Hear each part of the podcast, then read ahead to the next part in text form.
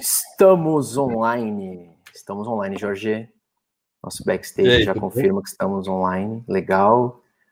Boa noite, muito boa noite a todos que nos acompanham em mais um Talk da Introduce. Estamos no nosso 42º Talk de uma jornada de muitos que virão pela frente. Pessoal, muito boa noite.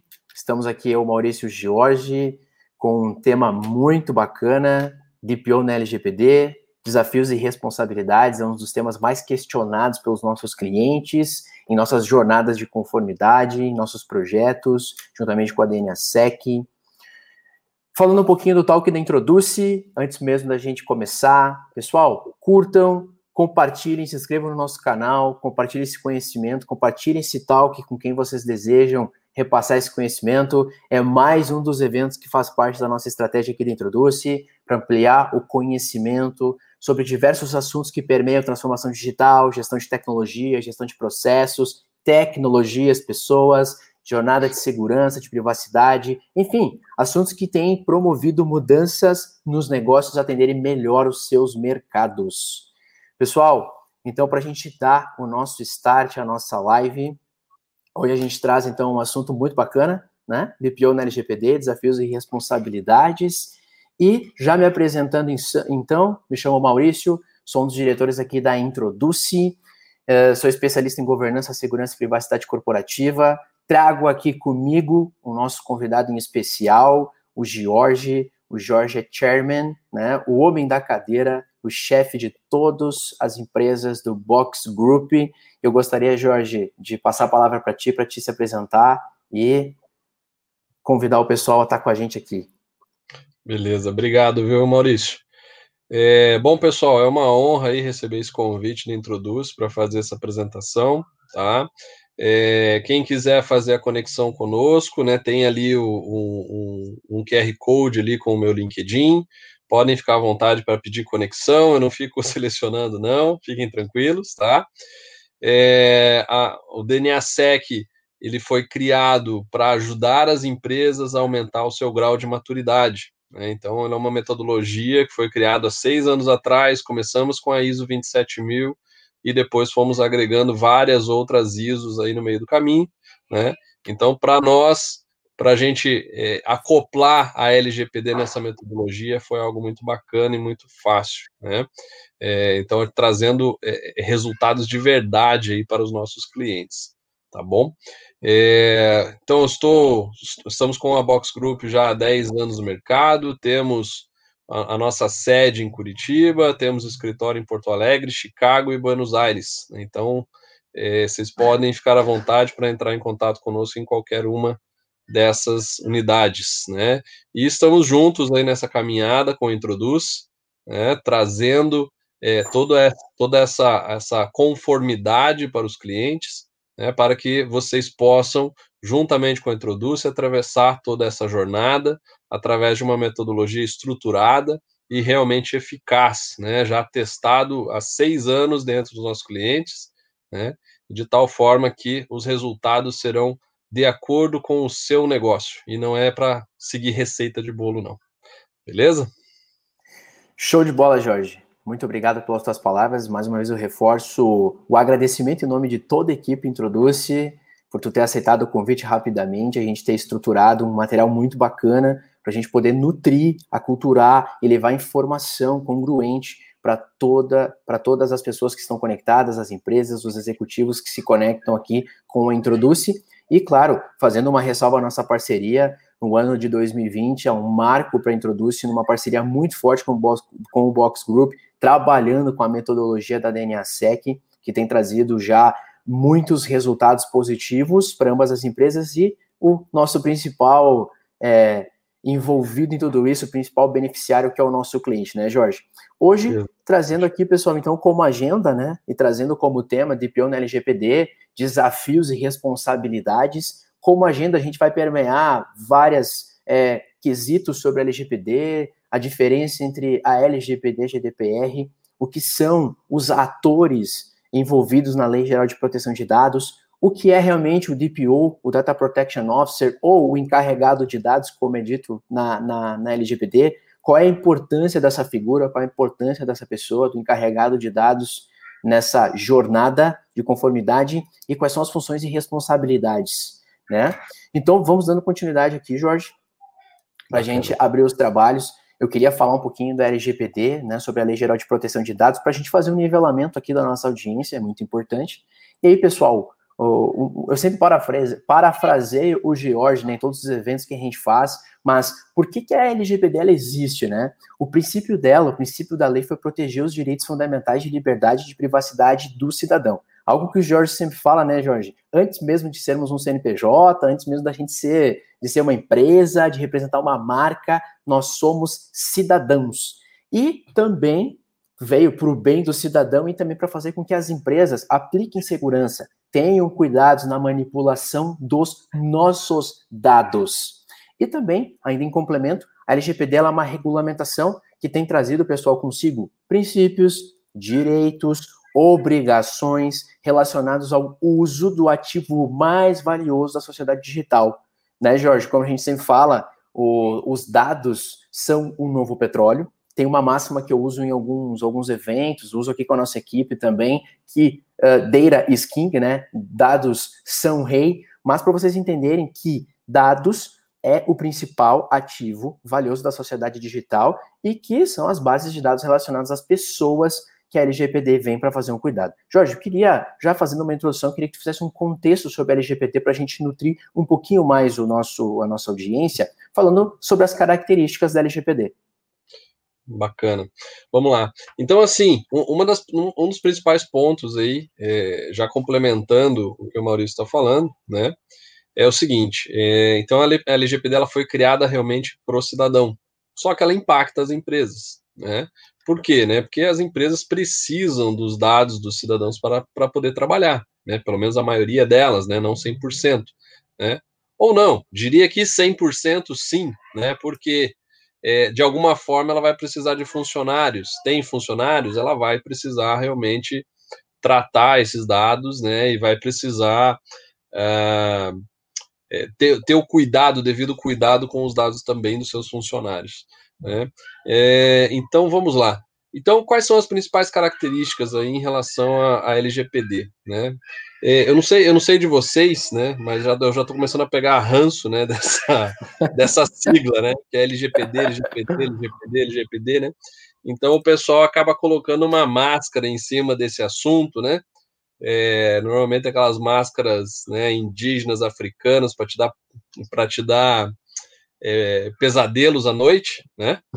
Mas o, o, o, o assunto né, nisso tudo é o seguinte, né? A LGPD nada mais é do que privacidade de dados, é garantir com que é, os seus dados pessoais não sejam compartilhados, não sejam vendidos ou não sejam usados sem o seu consentimento. Essa é a verdade de tudo, tá? É, quais são as características em relação a essa lei geral de proteção de dados aqui no Brasil, né? Primeiro de tudo, ela é transversal. O que a gente quer dizer com isso? Ela pega pessoas de, jurídicas de direito público e privado. Ah, mas a, quando que o Detran, quando que uma prefeitura vai levar uma multa? Não, ela não vai levar uma multa. O, o ponto aqui todo é o seguinte: você, enquanto cidadão, se for prejudicado por um vazamento de dados por um, um órgão do governo, né, você vai poder e vai ter força através da lei para entrar com uma ação de danos morais contra um, um órgão do governo para ser ressarcido né, em relação a isso. Então a lei te dá sim esse poder, né? Então é um ponto aqui bem interessante em relação à lei. Né? Então eu eu estava dando uma palestra agora no final do, do, agora não, né? No final do ano passado, já já está acabando agora esse ano de novo, né? Mas há um ano atrás, mais ou menos, para o pessoal que é o, o, Data Science, Data Science Summit, que ocorre no Paraná uma vez por ano. É, então, junto com o pessoal da TecPar. E, e uma semana antes do evento, o Detran de. Puxa, eu não vou lembrar o nome da, o, o estado, mas era um, um, dos Detrans do Nordeste. Tinha vazado lá em torno de é, 10 milhões de dados pessoais de pessoas com CNH, etc. E, tal. Então, assim, para vocês entenderem assim, é, é, como é grave essa situação em relação ao cuidado dos dados pessoais. Indo para frente, ele é multissetorial, ou seja, não interessa se você é, é, hospital, se você é da área de saúde, se era indústria, varejo, governo, serviços, ele pega todos os setores. E além disso, ela pega empresas de pequeno a grande porte. Tá? Então você pensa assim, ah, mas o, o, o, rapaz da padaria lá tem que, tem que respeitar a privacidade de dados? É óbvio, ele tem que respeitar a privacidade de dados. Assim como uma empresa gigantesca também tem que respeitar a privacidade de dados. Né? Indo para frente, ela é extraterritorial. Ah, mas eu processo os meus dados lá na, na Amazon, nos Estados Unidos, então eu estou tranquilo. Não, você não está tranquilo, porque você está tomando decisões em cima desse dado e mesmo dados sendo tratado fora do país e são dados de cidadãos brasileiros, eles sim é, têm aplicabilidade da lei em cima desse dado, tá? E mais um ponto aí é o seguinte, é principiológico. O que eu quero dizer com isso? É uma lei, não é uma norma, não é uma recomendação, não é uma NR, não é, não é, não é nada desse tipo de, de, de recomendação, tipo um ITIL, que é boas práticas, né? Ou uma ISO, que é uma norma, que é uma norma, né? Ela é uma lei, né? Ou seja, se você não está seguindo a lei, você será punido pelo governo, né? Ou, ou até mesmo essa lei poderá ser utilizada contra a empresa, né? Para objetos de danos morais. Ok? Então aqui a gente deu um apanhado geral em relação às, às principais características da LGPD. Show de bola, Jorge. E falando um pouquinho ainda sobre a, as características da, da LGPD, algo que a gente tem percebido bastante, que a gente sempre gosta de comentar, é o que realmente é importante saber. Eu gostaria que desse uma palhinha, porque no momento que a gente fala das características disso tudo, as pessoas me pedem, tá, Maurício, mas na prática, o que, que eu tenho que saber? O que, que é importante eu saber? Para que realmente eu possa entender o quanto isso é importante aqui para o meu negócio, para os negócios dos meus clientes. Bacana. A primeira coisa é o seguinte, tá? Tem muita gente que vende terrorismo, né? Falando o seguinte, ó, oh, siga a lei, se implante, se adeque e tal, senão você vai levar uma multa gigantesca, não sei o que e tal, né? Eu acho que assim, eu acho que a gente já tinha que estar se preocupando em relação à privacidade de dados muito antes da lei realmente estar em vigor.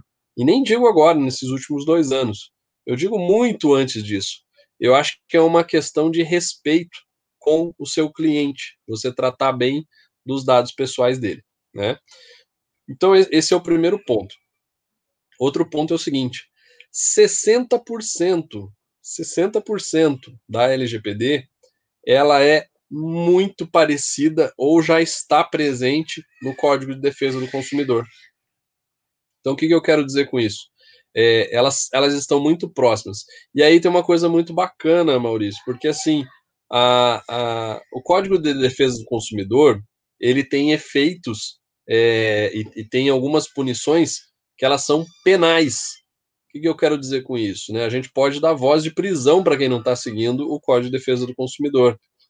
Em compensação, a LGPD ela é uma lei que as penalidades elas são administrativas tá? Só que se em algum momento eu entrar com uma ação contra uma empresa que é, é, usando artigos da LGPD e usando artigos do Código de Defesa do Consumidor, é, quem sabe até a gente consegue fazer alguém sair preso dessa empresa, justamente por não ter seguido a lei ou não ter cuidado bem dos meus dados pessoais. E o que, que é, e outro ponto que é bem interessante, a, a lei, ela, além, além de ser análoga ao Código de Defesa do Consumidor, tem um ponto nela que é o que mais chama atenção. As empresas é que são responsáveis por se defender é, é, é, e provar que elas estão certas. Ou seja, o ônus, nesse caso, ele, ele é do acusado e não do acusador. Ou seja, o ônus da prova é do acusado. Então, se eu chego e falo, Maurício, você está tratando, é, é, você não está tratando corretamente os meus dados, ou você está vendendo os meus dados. Quem vai ter que provar isso é o Maurício não eu. Tá? Então, isso vai gerar um passivo jurídico enorme no mercado. né? inclusive já está acontecendo. Tá? É, outro ponto, a, a, a LGPD, justamente por conta da característica dela de ter esse tripé né, de jurídico, negócios e segurança de informação, ele acaba se tornando uma oportunidade para as empresas reverem seus processos, subir o nível de qualidade, gestão de dados, gestão de compliance, mitigar riscos à marca e ao negócio. Ah, mas o que, que a marca do meu negócio tem a ver com LGPD? Então vamos lá. O DPO ele tem que ir a público, fazer, é, é, fazer é, publicações, tá? É, dizendo, é, informando ao público quando ocorre um vazamento de dados da sua empresa, tá certo? Que, que eu quero dizer com isso? É, se cada vez que ocorre um incidente ou um vazamento de informação na sua empresa, você tem que ir a público, o que, que começa, o que, que vai começar a acontecer com a marca do seu negócio? Né? Ele vai começar a ser cada vez mais prejudicado, cada vez mais manchado. Né? Então, esse é um ponto importante para a gente passar a rever, né? ou melhor, ver né, a LGPD ou o processo de adequação da LGPD como uma oportunidade de subir esse nível de qualidade de gestão, né, e manter né, a marca e o negócio aí com uma boa reputação, certo? Outro ponto é que ele é um projeto corporativo, ele é um projeto de alta direção. O que eu quero dizer com isso? Não adianta a TI tentar puxar sozinha, não adianta a área de, do jurídico puxar sozinho, não adianta a área de compliance puxar isso daí sozinho. Se não tiver o apoio e muitas vezes o envolvimento da alta direção, não funciona. Não vai funcionar, porque você vai precisar de apoio de um lado, não vai ter, vai precisar de apoio do outro, não vai ter, e o projeto em si ele não vai se concretizar. Tá certo? Acho que Show de bola. muitas dicas, muitas dicas bem legais. Jorge, tu falou um ponto agora sobre os riscos que isso causa para a empresa e os riscos de uma possível prisão. Mas a, ah, se a gente for falar sobre isso, é uma pergunta que eu já quero startar, porque isso vai, é, digamos assim, sobrar para alguém dentro do negócio. Para quem é que sobra essa prisão? DPO, meu amigo, DPO. DPO. E aí, começa, e aí que a gente começa, né? Porque o que, que acontece? Quando a gente for falar do DPO, né, é, é, é bacana, né? Porque até esses dias eu ouvi um, um recém-saído da faculdade falando o seguinte: Ó, oh, vou tirar a certificação de DPO, porque eu já conheci um DPO lá que tá ganhando 12 mil reais. Eu falei: Ô, oh, legal. Você sabe dos riscos né, de ser um DPO, né? Daí ele: Não, como assim? Que riscos você tá falando, né? Eu falei: Meu amigo, vamos lá. Você sabia que você pode sair preso dessa empresa? Por conta, por ser o responsável, por ser a pessoa que vai sair. Ah, não, não sabia. Eu falei outra, tá? Você vai tirar o curso de PO agora, mas para você estar tá ganhando 12 mil reais, cara, tem toda uma jornada. Você vai ter que construir Perfeito. isso, né? Não é assim, Muito. né? Exato. Que, né? Então, esse, esse daí é um ponto bem, bem interessante, né? Porque quando você juntar o Código de Defesa do Consumidor e, e a LGPD na mesma, na mesma ação, né? Você pode solicitar, sim, né? É, é, vamos, vamos dizer assim, está peticionando de uma forma penal. Né? Legal. Isso vai dar um paninho para manga aqui na nossa, no nosso talk, porque realmente isso é um dos riscos que a gente vai permear aqui sobre a figura, né? Então, a, o nosso talk é sobre o DPO no LGPD e sobre os desafios e responsabilidades. Uma delas a gente já conseguiu captar aqui, né, Jorge? Ou seja, mitigação de riscos é bem importante para quem quer estar atuando como figura fazendo toda essa jornada de certificação, de estruturação, mas a gente vai permear bastante pessoal e vocês vão entenderem que DPO vai além de ser o encarregado dos dados e ter uma certificação. Tem pontos estratégicos para vocês construírem essa carreira, essa jornada. Jorge, tu falou um ponto bem legal, eu queria trazer para o pessoal aqui sobre os pilares da segurança da informação, porque tu falaste sobre os vazamentos de dados, tá? E eu queria é, construir uma ótica aqui com o pessoal sobre os três pilares da segurança da informação.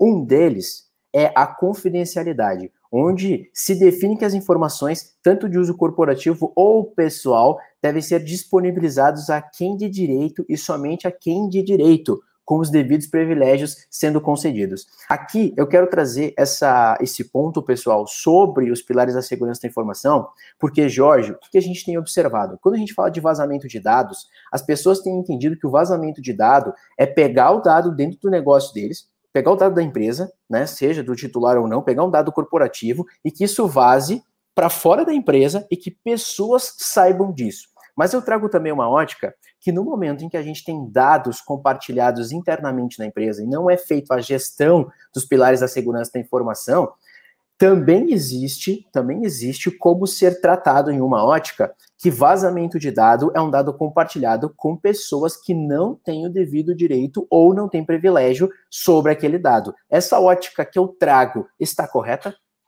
Sim, sim. Né, lembrando que assim, né, confidencialidade, integridade disponibilidade, ela está na ISO 27001, né? Então, a confidencialidade é dar acesso ao dado a quem tem direito de acesso ao dado. Então, resume tudo isso que você está comentando. Ela não é necessariamente vazar para fora da empresa, é simplesmente uma pessoa que não tem acesso passar a ter acesso. Vamos falar de uma. Vamos, vamos colocar um exemplo prático aí, né? É, digamos que, vamos lá, o Maurício, né, diretor da Introduce, né, um dos donos da Introduce, senta lá com o Esdras, o Brian, monta um planejamento estratégico para os próximos 10 anos, vão abrir capital na bolsa, né? Vão fazer aí um, um IPO, né? Vão ficar milionários, né? E montam todo esse planejamento estratégico. Eu não duvido que vão ficar milionários, independente desse, disso que eu estou falando, né? E aí, de repente, ele vai lá e salva esse arquivinho com essas informações, né? Dentro do file server dele. Né? O que, que aconteceu? Pô, foi lá um funcionário que tinha acesso àquela pasta, pegou essa informação e é, teve acesso à informação, sendo que ele não deveria ter acesso à informação, e fez uso disso. Né? É, a partir do momento que ele teve acesso a uma informação que não era para ele, né, a gente já teve uma quebra de confidencialidade. Né? É, a partir do momento que ele faz uso disso, a gente pode considerar isso espionagem industrial. E nós estamos falando de um colaborador da própria empresa. Né? Então, é, é, primeiro, qual, que, qual que seria o melhor cenário nisso tudo? Ah, o cenário é a gente poder processar o cara por espionagem industrial? Ou o melhor cenário é que ninguém tivesse tido acesso a esse dado? Né? Então, é, um, um dos pilares aí da ISO 27000 é confidencialidade, dar acesso ao dado a quem realmente tem direito de acesso a esse dado. Muito bacana.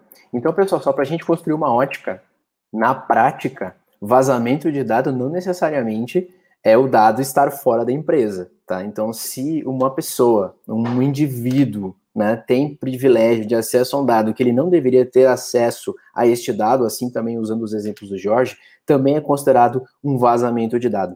E aí, complementando o Jorge, os pilares né, da, da segurança da informação, baseados na, na ISO 27001, a integridade é a manutenção da informação em seu estado original, sem alteração, cópia ou violação, e isso a gente é um requisito importante que a gente pode trabalhar em qualquer controle da ISO, e a disponibilidade também. Normalmente, Jorge, a gente fala muito, as, as pessoas, né, as pessoas de TI, as universidades, as faculdades, quando permeiam né, os pilares da segurança, a gente está falando de backup, a gente está falando de salva de dados. Mas entendam, pessoal, que na governança corporativa da segurança da informação, os três pilares são requisitos, e isso a gente vai tratar sempre. Quando eu falar de uma informação, falar de, um, de uma causa, eu vou trabalhar sempre os três pilares da informação. Perfeito? Dando continuidade aqui, então, Jorge, já que a gente já falou um pouquinho da LGPD, já falou das suas características, falou o que é importante saber, trouxe para a nossa talk os pilares da segurança da informação, a gente, então, vamos entrar então nos conceitos e terminologias para a gente conseguir alcançar e, e, e, dar o start, então, eh, nas construções das óticas aqui, com as pessoas que estão nos assistindo, já está batendo 85 pessoas assistindo a gente, nosso, nosso back aqui está nos informando, então, ou seja, o assunto ele é tão latente, ele foi tão procurado, ele foi tão sugerido como o talk da Introduce, que hoje está fazendo todo sentido essa audiência. Muito obrigado, pessoal, por vocês estarem aqui com a gente. Uh, eu, eu comentei aqui no chat para que, havendo dúvidas, pessoal, vocês podem estar escrevendo no chat, eu e Jorge, a gente vai estar fazendo interação com vocês, Por que, que a gente abre esse espaço? Porque nós não queremos que o tema fique esquecido. Não deixem para o final suas perguntas. Tragam aqui para a gente, para a gente poder colaborar com vocês. Legal? E, Jorge, trazendo então os atores na LGPD, eu já quero te fazer uma pergunta, tá? Quem é o DPO? Onde vivem? Do que se alimentam? Como é que se reproduzem? E aí a gente já começa a fazer os, os, os contextos aqui para o pessoal começar a interagir com a gente. Bacana. No, no, no ano passado, eu fui chamado para dar uma entrevista né, para um, um jornal lá do, do, de São Paulo, né? É, justamente para a gente falar sobre isso, né? Quem é o DPO, né? Nessa história toda, né? Então, segundo a lei, né, artigo 42 ou 41, é, deixa eu só dar uma olhada aqui, só para não dar a informação errada. 41. Assim, segundo a lei, no artigo 41, o DPO, na verdade, é, é, no Brasil, ele é chamado de encarregado, né? Ele não é DPO. O DPO é, é, um termo que a gente. O brasileiro tem essa mania de importar os termos do, dos Estados Unidos, né? Então a gente aqui é teimoso, né? Continua falando DPO, né? Da Europa, no caso. Importamos esse da, da GDPR. Isso, né? Então, assim, quem que é o DPO, né? Segundo a lei, ele é um encarregado. Então, ele pode ser uma pessoa física ou jurídica, tá? Que é a pessoa com é, é que tem que se expor do ponto de vista de nome, CPF, RG, contatos, enfim, né? Essa pessoa vai se expor, né? Representando uma ou mais empresas, tá certo? É, então, assim, é, o DPO ele tem que ser uma pessoa, né, já falando sobre as características do DPO, ele tem que ser uma pessoa que tenha um perfil de relações públicas, tá? Que tenha um, um bom conhecimento sobre a lei, tá? Mas ele não precisa ser um especialista jurídico. Ele tem que ter um conhecimento razoável em relação à privacidade de dados, no que tange um pouquinho ali a segurança de informação ele tem que conhecer muito bem o seu negócio, o negócio, enfim, que ele está trabalhando, que ele está representando, tá? E tem que ter um conhecimento, sim, em relação a compliance, né? Lembrando que compliance é seguir o que está escrito, né? Seja num contrato, seja em relação a uma legislação, né? Mas é seguir o que está escrito. Então vamos lá. É, então ele tem que ser uma boa pessoa de relações públicas. Por quê? Primeira coisa, ele será uma pessoa de interfaces e relacionamentos.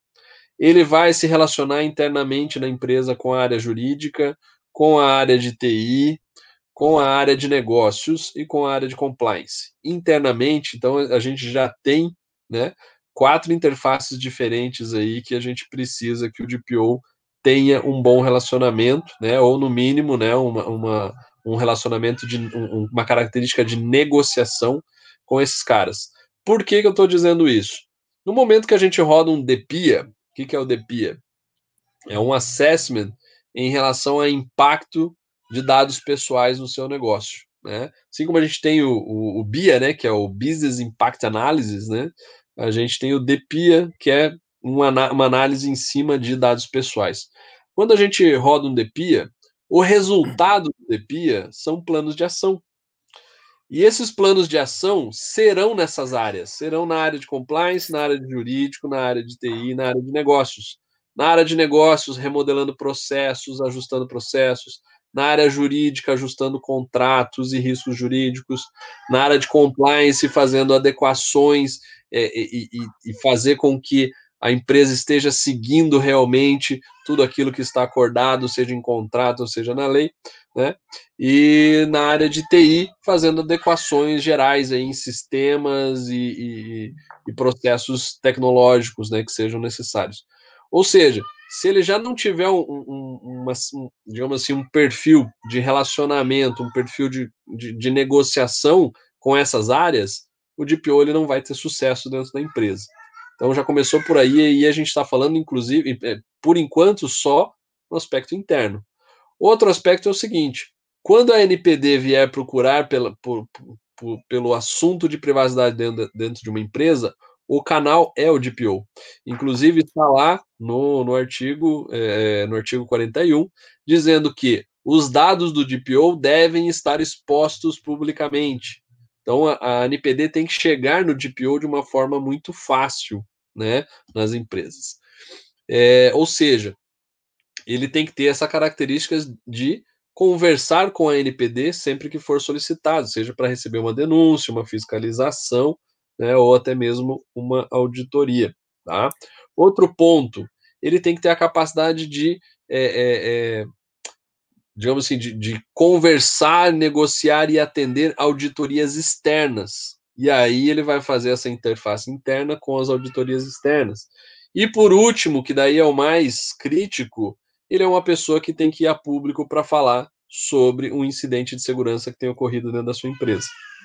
Então, quando a gente fala de ir a público, né, aí a gente já começa a pensar, né? Peraí, mas qualquer um pode ser o DPO?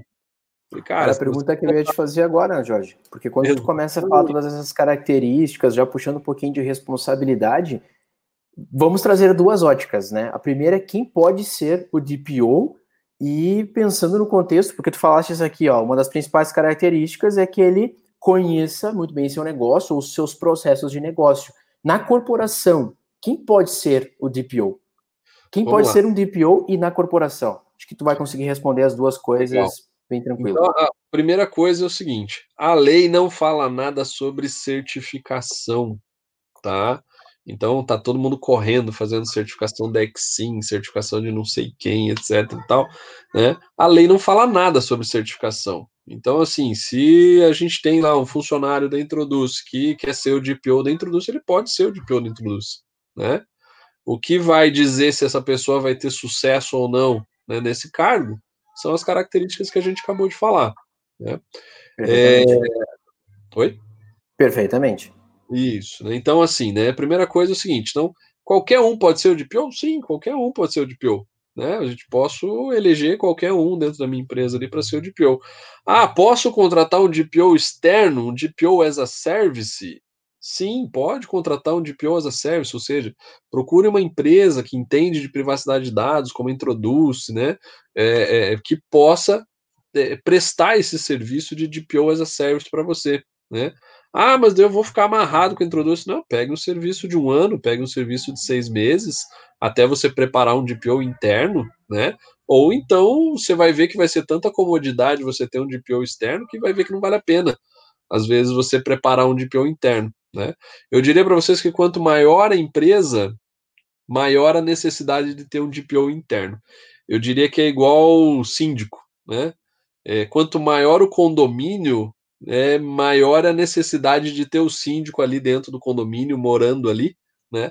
para que a gente possa conversar com ele quando tem alguma coisa crítica, né? Porque se você imaginar um condomínio aí de mil apartamentos e na hora que você precisar falar com o síndico, você tem que pegar um telefone, ligar e falar, ó, oh, escuta, é, o nosso horário de expediente é das 8 às 5, né? Legal. Fica complicado, né? Então é uma é bela é uma bela analogia, né, Jorge, para o pessoal é, aqui entender o, o, tamanho da, da responsabilidade e... ou ajudar na tomada de decisão, né? Exato, exato. Então assim, diria quanto maior a empresa, né, maior a necessidade. Inclusive assim, né? A gente está fazendo a implantação numa empresa que é uma multinacional, que aí é o contrário a gente é, a gente montou um modelo de DPO uhum. e DPLs, que seria, em vez do officer, seria o líder. Como que funciona essa estrutura? A gente define o DPO para a empresa e em cada departamento ou diretoria, não diria departamento, mas cada diretoria, a gente elege um DPL, que ele seria o representante de privacidade de dados dentro daquela diretoria. E cada vez que muda um processo, muda uma tecnologia, ou muda alguma outra coisa dentro daquela, daquele departamento, ele se reporta ao DPO informando: ó, oh, mudamos o nosso processo. Ah, agora, em vez da gente coletar currículos no balcão, a gente vai coletar currículos é, através da internet, né, e tal. Ele tem que informar o DPO para que ele possa fazer as análises de impacto né, de dados pessoais em cima dessas mudanças. Né? Então, é, lá a gente acabou criando essa estrutura, onde tem o DPO e vários DPLs que se reportam ao DPO quando o assunto é privacidade de dados. Né? E, e daí aí vem aquele negócio, né? Ah, então qualquer pessoa dentro da minha empresa pode ser o DPO, inclusive eu, dono da empresa, posso ser o DPO? Pode, pode ser o DPO. Te recomendo? Não. Entendeu? Por quê? Porque a gente acabou de falar de risco à marca, né? Ou seja, se você tem uma empresa que pode correr o risco várias vezes de ter o vazamento dessa informação, você já imaginou o próprio dono da empresa indo a público a todo momento falando: Ó, oh, vazou dado aqui. Aí chega na semana que vem: Ó, oh, vazou um outro dado aqui, tá bom? Aí chega dali um mês: Ó, oh, vazou dado aqui de novo. falei, meu, o que, que o pessoal vai pensar do dono da empresa em relação à empresa também, né? A marca começa a ser prejudicada e começa a ter uma queda de reputação no mercado, né?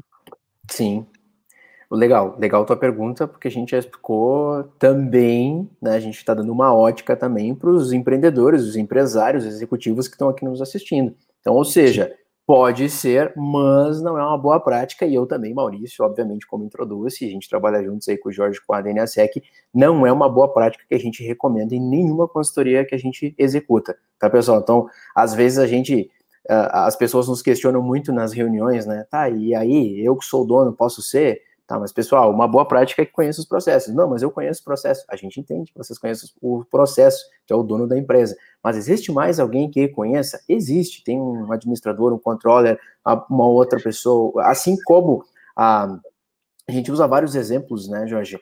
Ah, tem a ISO 9000, tem um cara de qualidade que está gerenciando isso, tem os processos de segurança do trabalho, tem um cara da CIPA que está gerenciando isso. Também é uma boa prática que se elenque. Mas bem legal esse exemplo que tu deste do DPL porque é uma ótica que a gente traz também para o pessoal, para que vocês pensem, pessoal, na prática, como também executar isso aí no negócio de vocês. A gente vai dando vários exemplos, mas exemplos práticos para que vocês vão se enxergando executando isso no negócio de vocês. Jorge, mas agora, no momento que tu disse que isso não é uma boa prática, se nós, como diretores, né, enfim, me colocando numa figura de diretor, qual seria então o melhor processo de decisão para que eu escolhesse o DPO na minha empresa? Legal. Então, assim, é, como que a gente trabalha dentro da metodologia para fazer a eleição né, do DPO, né, ou fazer a escolha do DPO? Né? É, a primeira coisa, a gente analisa qual que é o vínculo né, dos possíveis candidatos com a empresa. Então, a gente tenta é, procurar por pessoas que, inicialmente, tenham aquele vínculo mesmo né, de DNA. Né? O que, uhum. que eu quero uhum. dizer com isso? Né? É aquela pessoa que realmente se identifica com a empresa, tem raízes fortes, né? Então, tanto que é, nas empresas que, que têm gestão familiar, é muito fácil você escolher, né? Porque vai acabar sendo alguém da família que está ocupando um dos cargos estratégicos da empresa. Não necessariamente o, o dirigente dessa empresa, né? Mas alguém é, que, que faz parte da família. E empresas que têm, que assim, não são poucas as, as, empresas gigantescas no Brasil que ainda têm gestão familiar, são várias, né? Perfeitamente. Empreiteiras aí que ainda têm né, é, gestão familiar. E, e, e para empresas corporativas, normalmente a gente busca pelos diretores que têm cargo de confiança. Ou seja, não são os donos da empresa, não é um presidente, não é um alguém às vezes do, do conselho, pode ser alguém do conselho, mas enfim, tem que ser alguém que tenha pouca exposição em, em mídia, né? É, para que justamente não seja atrelado a todo momento o nome daquela pessoa ao vazamento de informação e, por fim, ao nome da empresa. Então, a gente busca pessoas que tenham um cargo de confiança bem definido na empresa, e aí nós montamos um shortlist. Nesse shortlist, a gente começa a analisar as características que a gente falou hoje, hoje aqui. Né? Então, características de relações públicas, grau de conhecimento em relação à lei, para tentar entender todos os gaps que, essa, que, essa pessoa, que esses candidatos têm. Né? Aí, dentro desse shortlist, a gente vai trazendo a, a, nossa recomendação. Ó, recomendamos que seja esse ou esse, ou já um só, né? e vamos buscar essa aprovação na alta direção. Ó, nossa recomendação é que seja essa pessoa. Né? Sendo escolhida essa pessoa e batido o martelo, primeira coisa que a gente vai fazer é resolver os gaps de conhecimento dessa pessoa né? Para que ele sim aí consiga exercer o papel do DPO, né? Pensando nisso ainda, nós temos que munir esse esse esse DPO com ferramentas, né? Porque se você falar, ó, cara, você é o DPO, boa sorte, sucesso, dá um canivete para ele, deixa ele se virar, não vai funcionar, tá? Porque vai acabar a metodologia, ele até vai saber o que fazer, mas ele não vai ter ferramenta para conseguir executar. aí é que ele precisa de uma ferramenta que possa ser uma possa exercer essa análise de risco contínua do ponto de vista de privacidade de dados, que aí a DNASEC tem essa ferramenta pronta para fornecer para o DPO poder trabalhar. Você tem que dar para esse DPO uma ferramenta em relação à gestão dos titulares, gestão das requisições dos, dos titulares. Lá na Europa, na GDPR, usa-se o termo DSAR, DSAR, né, que é a gestão né, dos tickets e solicitações dos titulares, né, segundo os artigos 18, 19 e 20, né, que são os direitos dos titulares, que é direito a acesso, direito a, a, confirmação de existência, acesso, né, eliminação, anonimização, bloqueio, uh, saber sobre o compartilhamento, revogar compartilhamento. Né, então, assim, todos esse, esses direitos, né, eles né, não é simples, não, não dá para você montar um guichê, um balcão, né?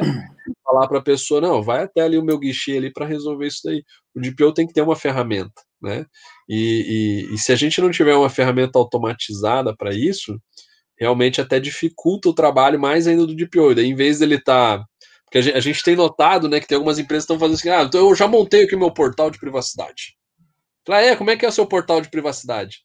Falou, não, então, a pessoa manda uma foto dela, manda um, um, uma cópia do RG, uma cópia do CPF. Falei, meu amigo, você está coletando dados para você. coletando dados. dados dela aí.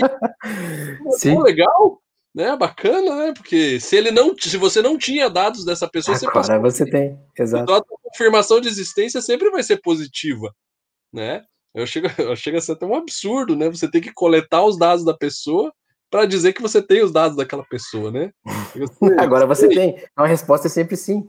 Depois que é, tu coletou, tem. Não, pelo menos eles não erram, né? É verdade, é verdade. Ô Jorge, então, deixa eu fazer uma pergunta. Fazer uma pergunta. É, começasse a falar sobre as características, as habilidades, o shortlist, estrutura tudo isso, é uma boa prática, enfim, da consultoria, e isso tudo a gente conduz. Mas agora me surgiu uma dúvida bem importante que provavelmente possa ser a dúvida de muitos que estão aqui conectados com a gente e também de muitas empresas que a gente tem ajudado que estão conectadas aqui com a gente. Se, não, se como tu falaste, pô, tem um funcionário dentro dos que é ser o DPO, o cara pode ser o DPO. Beleza, show de bola. O corporativo tem que decidir por isso e a consultoria nos ajuda a definir isso. Mas, aqui na Introduce, se eu defino um consultor como DPO, como é que fica o trabalho desse cara? Como é que fica o trabalho dessa pessoa? Ela pode continuar exercendo o mesmo cargo? vai, vai é DPO, Bacana. fica só DPO com novas responsabilidades. Como é que é isso na prática? Então vamos lá. Novamente, tá? Depende em relação ao tamanho da empresa, tá? Você vai notar empresas gigantescas aí como uma Volvo, como uma Electrolux, como uma Microsoft e outras aí, né? Que são gigantescas, que elas vão contratar um profissional para ser o DPO, né? Ou seja, né, a profissão desse cara é, é trabalhar na área de privacidade de dados e morreu o assunto, né? Ah, mas a lei é, é, ela pega empresas de, de, de, pequenas e grandes. Perfeito. Como é que uma padaria vai ter um DPO? Não vai, né? Esse é que é o ponto. Quem que vai ser o DPO dessa padaria? Vai ser o dono da padaria. Não tem escapatória, né? Uhum. Então, assim, essa pessoa vai, vai precisar. Claro que eu não estou menosprezando padaria, pelo amor de Deus. Aliás, né? Não vivo sem pão. Mas, enfim, né? É, eu estou falando por, por conta do tamanho, né? Porque às vezes é uma, duas ou três pessoas trabalhando, né? Óbvio que tem redes. Não, mas é legal. Mas é legal trazer isso, porque tem pequenos negócios que a gente também tem ajudado, Jorge. Né, também tem ajudado, e é, é importante eles entenderem que essa figura, o encarregado, a gente precisa construir isso dentro do negócio, para que eles não se preocupem tanto, né, não, não, coloquem preocupações nisso e esqueçam realmente de segurança corporativa e privacidade disso tudo. Mas bem legal, só para a gente pontuar que os negócios pequenos e os negócios grandes têm o mesmo desafio. Exatamente, né? Então, assim, é, é, voltando né, na, na, na pergunta, né? É, esse cara vai ser só de PO, né? Depende do tamanho da empresa. Então, dentro do processo de eleição, quando a gente fala de uma empresa de, de porte médio para grande, né, é, o que, que a gente normalmente recomenda para a alta direção? Que se dê um, um abono né, salarial, né, um, um valor a mais, enquanto esta pessoa estiver exercendo o cargo de DPO. Né? Primeiro, para não ter pro problema trabalhista, né? Porque por um acúmulo de função, né? Depois ele pode acabar dizendo que a empresa. Legal. Então, isso daí é um ponto interessante. Então, a gente recomenda que se tenha isso. Ah, mas a direção pode falar: não, dane-se, é meu sobrinho que é o diretor ali, eu não vou dar um real a mais para ele. Ok, né? Mas a gente normalmente recomenda quando não existe um vínculo é, familiar ou um vínculo muito forte, né? Em uhum. relação a isso, para que essa pessoa tenha um adicional no salário, sim, né? Para que não fique também aquele negócio, ó, cara, mais essa para você, né? Porra, mas eu já cuido de marketing, vendas, não sei o que, não sei o que, não sei o que, você mais de PO? Vai, né? Então aí acaba tendo ali, né? Você, você acaba dando um agrado, né, para o fato dele poder ser preso, né? Mais ou menos isso. Mas vamos adiante. Não, perfeito. Então, salvo respondido, pessoal. Mais uma vez eu quero fazer uma interação aqui com vocês. Uh, se haver, haver, perguntas, comentem se vocês estão gostando, comentem se, se vocês têm algum ponto para trazer, algum caso, algum case, alguma situação, aproveitando que a gente está aqui, né, para a gente poder estar respondendo, estar construindo, estar ajudando. Mas dando continuidade então, Jorge, salvo entendido, característica, responsabilidade, enfim, é, pensando nos negócios pequenos, pensando também nas grandes corporações, a gente também tem percebido que tem corporações que estão formando o DPO internamente, e a gente tem ajudado muito isso, né? Mas é, como é que eu poderia me tornar um DPO? Tá? Eu, acredito que tu já falou muita coisa, mas a gente pensar em jornada, pensar em jornada, como é que eu me torno um DPO numa corporação? Legal. Ou como Legal. profissional autônomo? Legal. Então, assim, é, eu diria o seguinte, né? É, existem muitos cursos aí excelentes, né? É, do ponto de vista de formação para um DPO, tá? É, como eu já disse antes, não é obrigatório isso, né? Mas se você quiser realmente levar com seriedade essa carreira, né, não tem como você fazer isso sem uma capacitação, né, uma formação né, educacional coerente com o que você quer fazer. Né? Então, é, existem empresas, né, a própria DNASEC também é uma empresa que fomenta treinamentos e formação de DPOs, Tá? Nós, no, então a gente faz esses cursos, é, executa esses cursos para que exista essa formação, tá? É, então, assim, primeiramente, né, se você quer ser um DPO profissional é, do ponto de vista de, é, de prestar serviço como DPO, né, e não ser um funcionário DPO da empresa, né, é, a primeira coisa é o seguinte, cara, você vai ter que ser, ou, né, enfim, essa pessoa, né, vai ter que ser um, um, um, uma pessoa que entenda de negócios ou que aprenda rapidamente sobre negócios, tá? Porque se a curva de aprendizagem de negócios ela for muito longa, né, é, essa pessoa ela vai ser descartada de uma forma muito rápida. Então, vou, vou dar um exemplo, tá? Uh, digamos que eu me tornei lá um, eu quero ser um, vou começar a prestar serviço de DPO profissional. Aí eu chego lá e vou tentar ofertar o meu trabalho, né? Ou fui contratado para ser um DPO as a service, né? É, em uma empresa que fabrica, é, isso aí, fabrica um, produtos de limpeza, ok? Mas eu não entendo nada da área de produtos de limpeza não entendo nada das legislações, não sei, não sei como funciona a regulamentação do setor, eu não tenho a menor ideia de como que funciona uma empresa de, de produtos de limpeza, né? Eu só sei ver comercial, né? Então não sei mais nada do que acontece atrás dos panos que, que acontece? Quando você entrar e for tentar conhecer o negócio, tentar entender todos os fluxos e processos de dados pessoais que tem nessa empresa, cara, vai demorar tanto tempo que vai chegar um ponto que o cara fala: e aí, cara, como é que tá? Ah, então, eu estou tentando entender ainda como é que é o nosso processo de contratação, ou o nosso processo de venda direta, ou, enfim, alguma coisa que assim, o diretor vai olhar e falar, meu amigo, não deu, vamos atrás de outro, né? E a próxima contratação vai ser é, precisamos de pessoas que já conheçam o setor de produtos de limpeza, né? Então a primeira coisa assim, ou você aprende rápido é, os, os, tipos de negócio, né? Ou você vai ter um grande problema, né? Outro ponto, né? Estude a lei. São 65 artigos, cara. Não tem segredo. É só, né? Se a pessoa for alfabetizada, não tem segredo nenhum, né? Leia, leia, né? E se você tiver dificuldade para entender, né? Procure ajuda, né? Procure ajuda de um, sei lá, de um advogado, de, um, de uma empresa de consultoria, para te ajudar a entender. Porque a melhor parte, assim, cara, são 62 artigos. Se você fizer cinco por noite, fizer um comentário em cada uma delas por noite, cara, estão falando que em um mês você vai saber a lei de cor salteado e traz para frente. Então é obrigatório que você saiba da lei, né? E se puder, estuda junto o Código de Defesa do Consumidor, que também não é longo.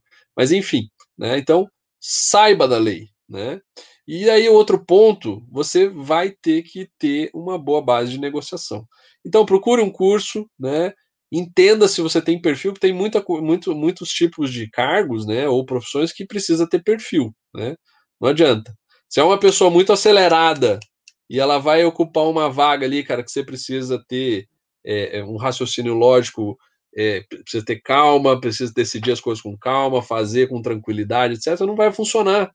E a mesma coisa, né? Se eu pegar e colocar lá um cara que é muito calmo, que é muito.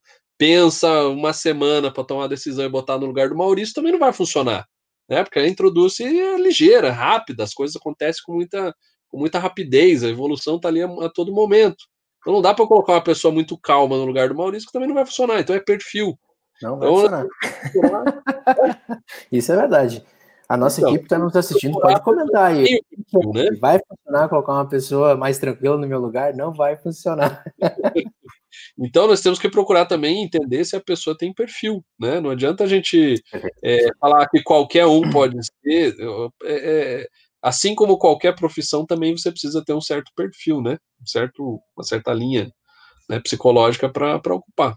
Tá bom? Legal, legal. então, se eu, se eu... por favor, pessoal, o chat está ali, bota a sua dúvida que a gente vai. Sim. Vou fazer um resumo, Jorge, vou fazer um resumo porque eu anotei muita coisa aqui. Mas então, assim, é, o DPO, né? Se a gente for parar para pensar, dentro de tudo que tu falaste aqui, de tudo que a gente tem estudado também, né?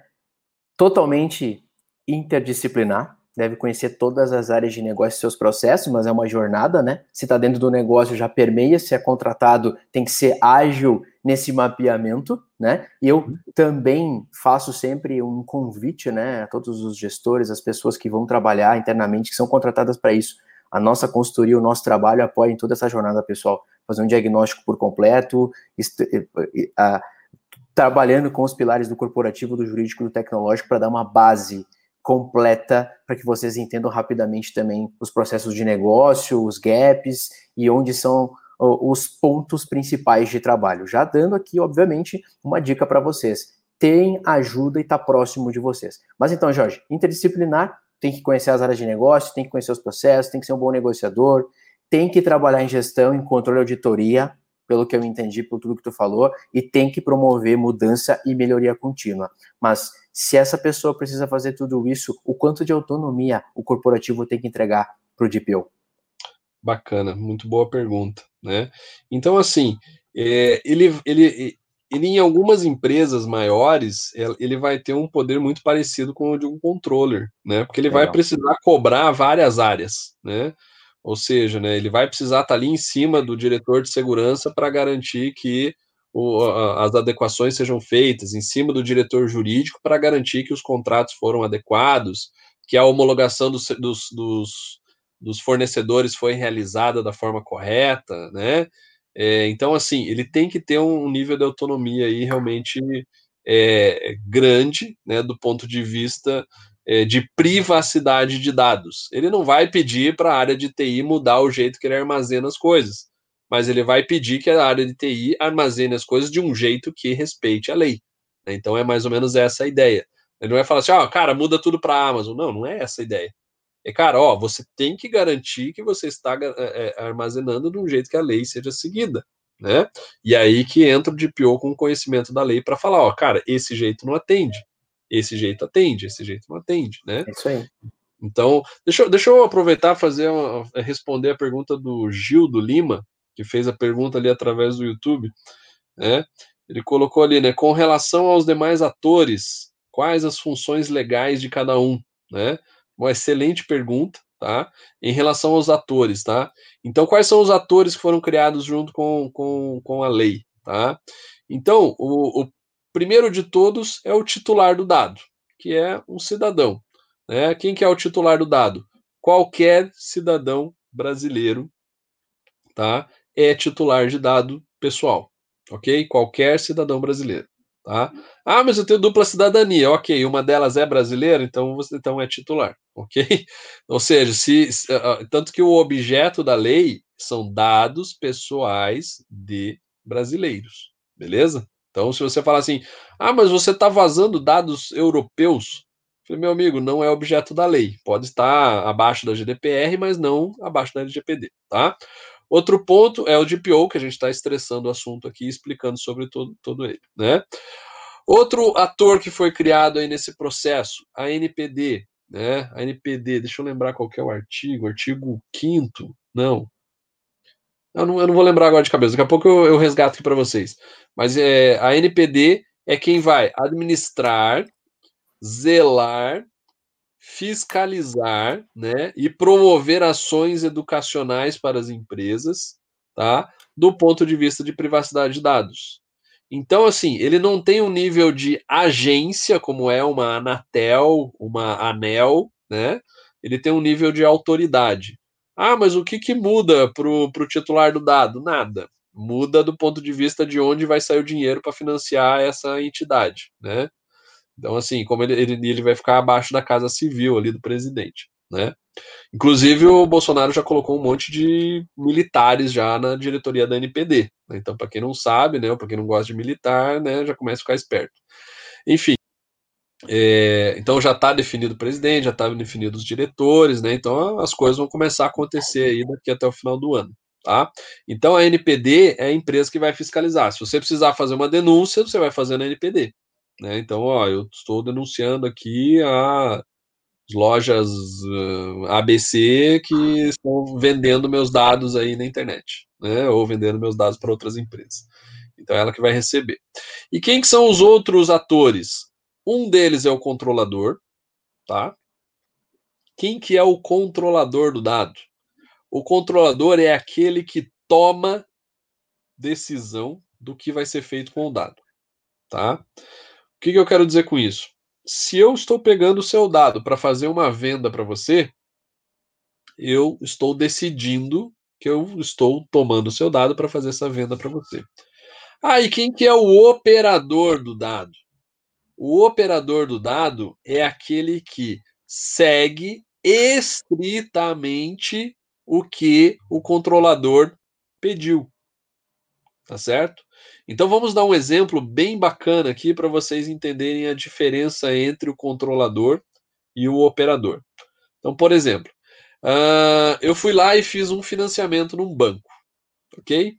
Então, o, o banco tomou os meus dados para executar esse instrumento particular, né, que inclusive é legítimo interesse nesse cenário, né, para é, é, usar os meus dados, etc. e tal, para fazer esse contrato, ok? Então o banco é o operador desse dado. Digamos que em algum momento eu deixei de pagar o meu financiamento e o banco repassou os meus dados para uma empresa de call center de cobrança ou para um escritório jurídico para que ele cobre essa parcela que eu não paguei. A partir do momento que esse call center ou esse escritório de cobrança está fazendo estritamente o que está no contrato né, de relacionamento entre o banco e o escritório de cobrança, ele é um operador de dado, tá certo? Ah, mas quem que é o agente de tratamento? O agente de tratamento é os dois, qualquer um que o, é, trata dados pessoais é agente de tratamento, tá? Mas a, a diferença aqui é entre o operador e o controlador, tá?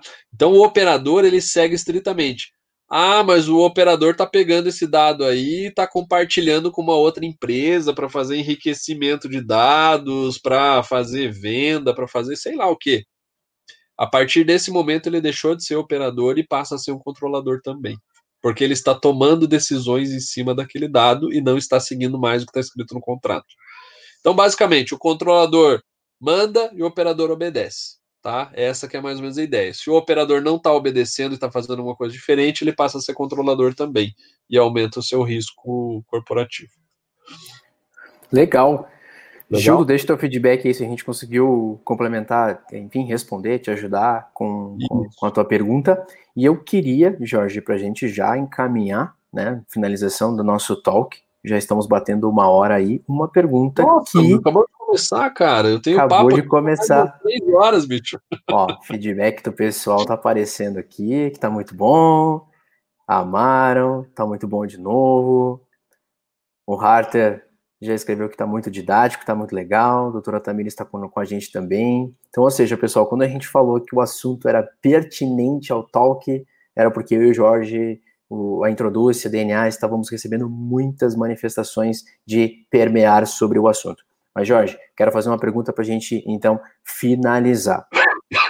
Tu falaste, a gente fala, falou bastante coisa sobre o DPO, a gente falou sobre suas responsabilidades, características, o encarregado de dado, a LGPD, a GDPR, explicou agora os atores, por fim, mas tem algo que talvez as pessoas não tenham se perguntado ou tenham se perguntado, e eu gostaria de replicar isso aqui para a gente construir também uma ótica, uma visão. Se existem os prestadores de serviço, né, os DPO as a service, né, como serviço, e nós somos empresas similares. Eu sou uma empresa de prestação de serviço em tecnologia, você também, e a gente contrata o mesmo DPO. Existe como contratar o mesmo DPO? Não tem aí algum quesito de, de concorrência, alguma coisa nesse sentido? Eu sei que existe quando as contabilidades, as pessoas pedem exclusividade, mas o DPO ele, ele, ele, ele deve ser exclusivo, ele pode ser exclusivo de uma empresa?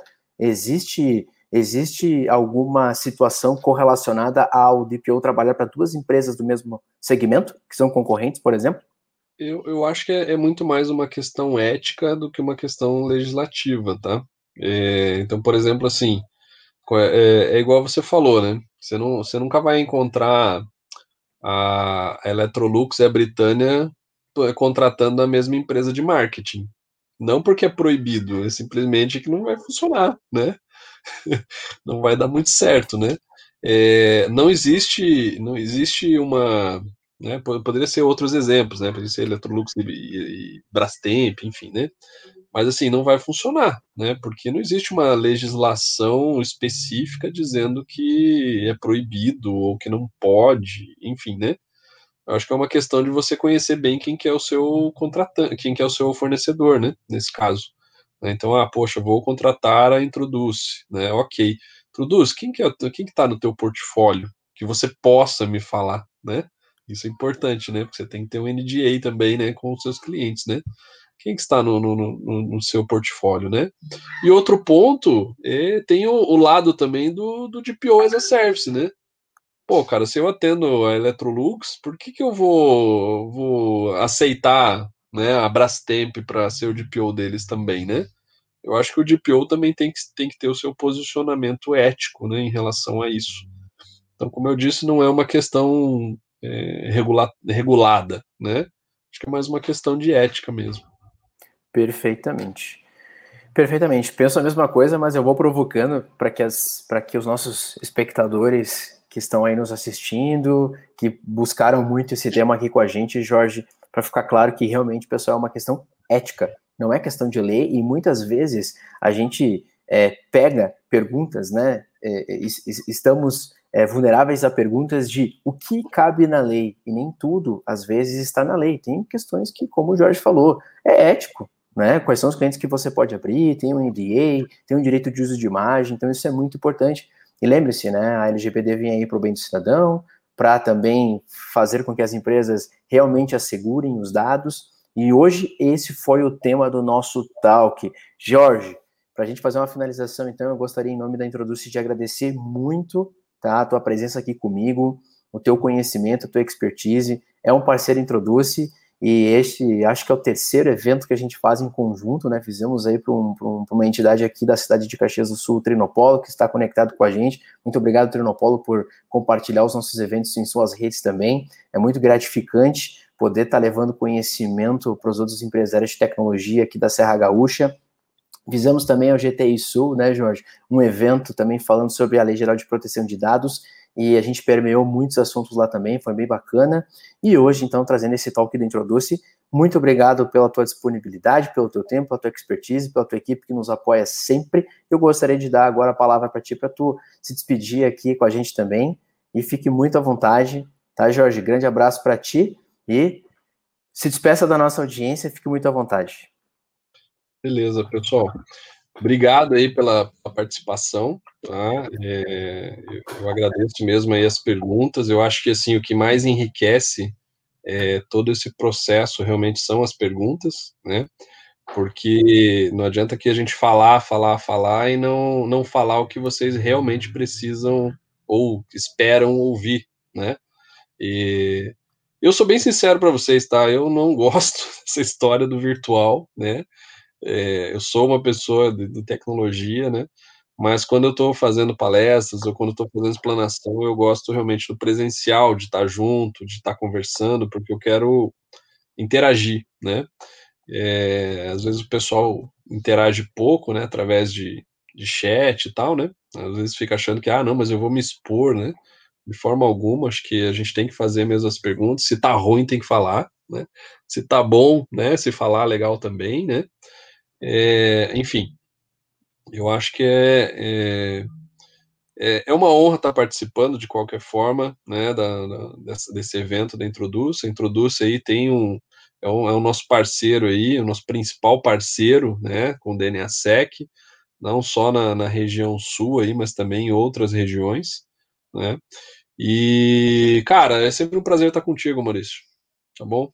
Tamo junto. Show de bola, Jorge. Pessoal, o Jorge, então hoje a gente vai dar o direito a ele dessa, dessa desse tal que ficar gravado, já com o consentimento dele, obviamente, o direito da Eduz, da imagem dele, vai ficar gravado no nosso canal. Procurem, se conectem com a gente, se inscrevam, fiquem ligados. A gente tem construído muitos assuntos, muitos temas, muitos temas para ajudar realmente os executivos, as pessoas a levarem as transformações aos seus negócios. Da Introduce fica então, Jorge, o um agradecimento mais uma vez. Pessoal, uma boa noite, muito obrigado e até logo. Um abraço. Valeu, pessoal, um abraço.